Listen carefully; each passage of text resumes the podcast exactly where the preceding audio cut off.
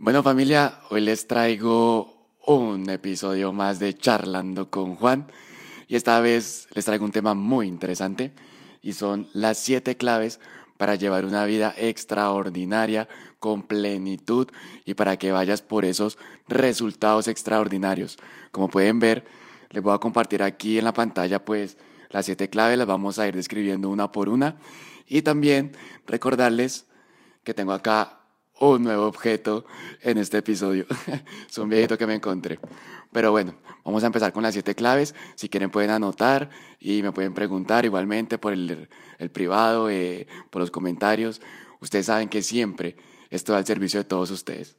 Empecemos.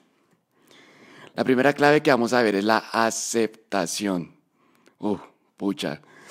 Cuando hablamos de aceptación, recordemos que la base es el amor es el arte de la rendición. Y cuando tú te muestras vulnerable frente a la crítica, te vas a dar a conocer y vas a empezar a mejorar tus debilidades. El hecho de, el hecho de sentir rendición quiere decir que nos vamos a mostrar poderosos. Me explico. Si yo soy una persona que está un día en el alcohol, que me la paso tomando siempre, si yo nunca acepto que soy un alcohólico, ¿en qué momento voy a cambiar? ¿Cuándo voy a generar ese cambio? Por el contrario, cuando yo acepto que soy alcohólico, mi mente qué va a empezar a buscar? Bueno, pues gente que de pronto haya sido alcohólica y haya podido superar eso. De pronto me uno a un grupo de alcohólicos anónimos, de pronto pido a una persona que me ayude, de pronto voy por acá, comienzo a hacer declaraciones, comienzo a moverme en un mundo de posibilidades. Pero siempre y cuando todo empiece en la aceptación, vamos a poder gestionar el presente para crear nuevas posibilidades. esto es algo que yo sinceramente considero muy, muy poderoso. Vamos con la segunda clave y es el ser. Cuando hablamos de ser, estamos hablando de qué tanto contexto tú estás creando en tu vida. ¿Qué tanto contexto? Me explico, ¿qué es el contexto? Como pueden ver acá hay un portátil, acá tengo un kit de iluminación, el micrófono, el celular, tengo una mesa, tengo la cámara que me está grabando y acá yo estoy generando un contexto. ¿Y para qué me sirve todo esto? Precisamente para crear contenido, subirlo a la página y poder compartirlo con ustedes. ¿Esto qué genera? Esto genera que yo pueda comunicarme con ustedes, poder compartir mi información, tener una charla amena, a lo mejor se presenta algo, uno nunca sabe, pero entonces, ¿en qué contexto te estás moviendo para generar los resultados que estás buscando? Tenemos que empezar a trabajar nuestro ser, a ensanchar nuestro ser. Es que vuelvo y lo repito, ensanchar nuestro ser. Me refiero a que tenemos que practicar el desarrollo personal, a nutrir nuestra mente, escuchar podcasts, eh, ver videos en YouTube, leer, repasar, estudiar, practicar sobre todo, ponerte a practicar. Si tú no eres bueno para hablar frente a una cámara, pues empieza por grabarte enfrente de una cámara todavía no quieres hacerlo de esa manera, bueno, está bien, puedes pararte enfrente del espejo y háblate a ti mismo. Y te repites y te repites y te repites y cuando menos pienses, te vas a dar cuenta que eso te va a salir natural, te va a salir normal. Vamos con el siguiente y es el escuchar. Uy, cuando hablamos de escuchar, nos referimos a con qué juicios te está relacionando en tu vida. Recordemos que una cosa es que yo tengo conversaciones y tengo estados de ánimo. Yo tengo conversaciones y tengo emociones. Yo soy mi compromiso y tengo conversaciones. ¿A qué conversaciones le estás poniendo más atención? ¿Qué tipo de escucha estás dando cuando vas a relacionarte con las otras personas? ¿Estás teniendo una escucha previa? Cuando me refiero a una escucha previa es que antes de ir a hablar con la otra persona, cuando vamos con una escucha previa, quiere decir que vamos a ir a juzgar a la otra persona antes de poder hablar con ella. Entonces, ¿qué va a pasar con la información que vamos a recibir o con qué actitud la vamos a recibir? Bueno, pues dependiendo de los juicios que tú estés emitiendo, asimismo la información va a ser distorsionada. Entonces, debemos que aprender eh, a saber escuchar realmente lo que necesitamos en nuestra vida para poder lograr lo que tanto queremos, para poder llevar una vida plena, una vida con más tranquilidad, una vida donde esos resultados extraordinarios aparezcan día a día. Vamos con la siguiente. Comunicar. Oh, esta es potente, potente. Comunicar. De hecho, los resultados se generan en el mundo de las relaciones. Y si tu competencia de comunicar está muy baja, pues los resultados van a ser muy complicados que lleguen a tu vida.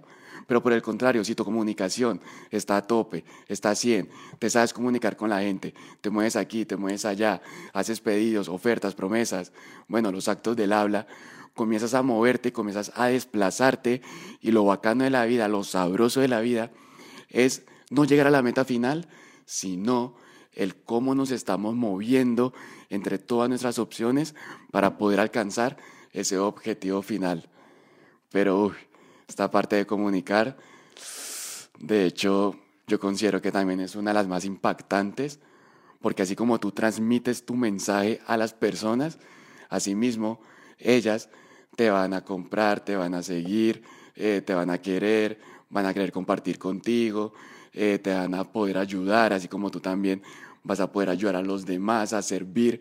Después cuando tú te vuelvas un experto, vas a empezar a enseñar el talento que tú sabes, en lo que tú te volviste experto. Entonces, ¿cómo te estás comunicando? Y si volvemos al principio de que las relaciones, gracias a las relaciones se generan los resultados, ¿qué debo tener más en esta vida para generar más resultados? Pues más relaciones. Luego vamos con apropiar. Cuando hablamos de apropiar nos referimos a que día a día debemos que innovar. Día a día debemos que estar en un aprendizaje constante. No es admisible para un emprendedor o un líder en pleno siglo XXI el no estarse renovando.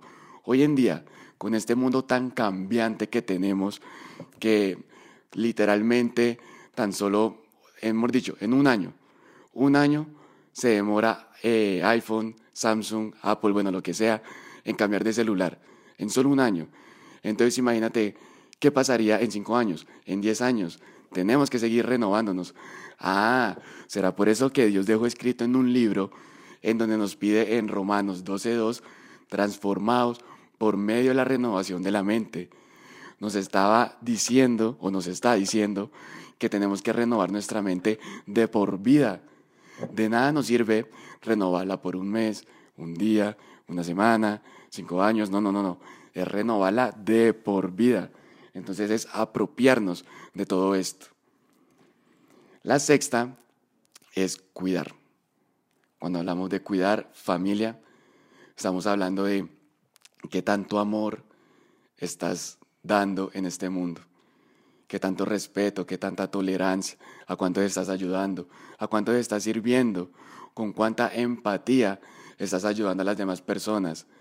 Hoy diste un abrazo, hoy diste un beso, hoy dijiste un te quiero, un te amo, eh, no sé, tal vez con la persona que estés viviendo, tu mamá, tu papá, hermano, hermana, abuelo, abuela, tía, tío, sobrino, hijo, pareja, bueno, en fin. Hoy, ¿qué le has dicho a esa persona? Que la estás cuidando, que la quieres, que la respetas, que gracias por estar ahí contigo. El cuidar, uff, potente, porque de hecho uno de los valores por los cuales yo me muevo en esta vida es la familia. Y por último, y por último tenemos la espiritualidad. Oh, Dios mío, la espiritualidad. Aquí cuando hablamos de la espiritualidad es cuando interfiere el ego. Y ese ego recordemos que es una segunda voz que habita dentro de nosotros. O sea, una cosa es mi ser, una cosa soy yo y otra cosa es mi ego que me trata de contar historias que quiere que yo crea que sean reales. Pero no, no, no, no, a ese ego vamos a golpearlo fuerte, vamos a golpearlo duro. No podemos dejar que el ego permanezca en este primer plano. Ah, ah, por el contrario, vamos a hacer que este ego pase a un segundo plano. ¿Y cómo lo hacemos? Mediante la espiritualidad. Por ejemplo, si yo soy una persona que quiero adelgazar y de repente voy a un restaurante y pido la carta, mi ego qué va a empezar a decir, ay, eh, pide esta comida chatarra, pide lo otro, y eso a mí me va a servir. No, ahí es cuando tengo que demostrarle a mi ego quién es el que manda y por medio de mi compromiso me paro en mi compromiso y comienzo a mirar platos que me ayuden a poder adelgazar, que me ayuden con mi objetivo. Otra parte de la espiritualidad, no sé tú en qué creas en este mundo. No sé en qué vayas a creer, no sé cuáles son tus creencias y son respetables, pero sea en lo que sea que tú creas, que lo vivas con esa convicción y no dejes que ninguna otra persona te vaya a bajar de esas creencias. Por ejemplo, si yo soy una persona que cree en Dios, o bueno, si tú crees en Dios y llega otra persona y de repente te comienza a contar historias de que, ay, que Dios no existe, que Dios lo otro, no sé qué, ¿qué va a pasar con tus creencias? ¿Qué va a pasar con tu convicción? ¿Te va a dar pena hablar de Dios? ¿Te va a dar pena que una noche tú oraste? ¿Que te va a dar pena que llegó un amigo y como él dijo que no creía en Dios, entonces de repente tú vas a también a creer que tú no crees en Dios? La espiritualidad, ahí es donde se va a ver qué tan firme estás eh, frente a tus creencias, qué tan firme estás frente a Dios. ¿Te da pena hablar de Él? ¿Te da pena tenerlo presente en tu vida? Bueno, y si no es Dios, que es totalmente respetable, ¿te da pena hablar de lo que tú crees en esta vida? Pero a fin de cuentas, la espiritualidad siempre va a tratar de ser conscientes de, de los errores que nosotros hacemos, de poder aceptarlos y saber que hay una oportunidad de mejora para poder seguir creciendo en esta vida, respetando a los demás, tolerando a los demás, escuchando, pero siempre y cuando todo se haga de corazón, podemos seguir para adelante. Espero les haya gustado las siete claves, líderes. Eh, la verdad, pues tenía mucha más información, pero no quiero hacer el podcast tan largo. Por mí yo me la pasaba aquí hablando.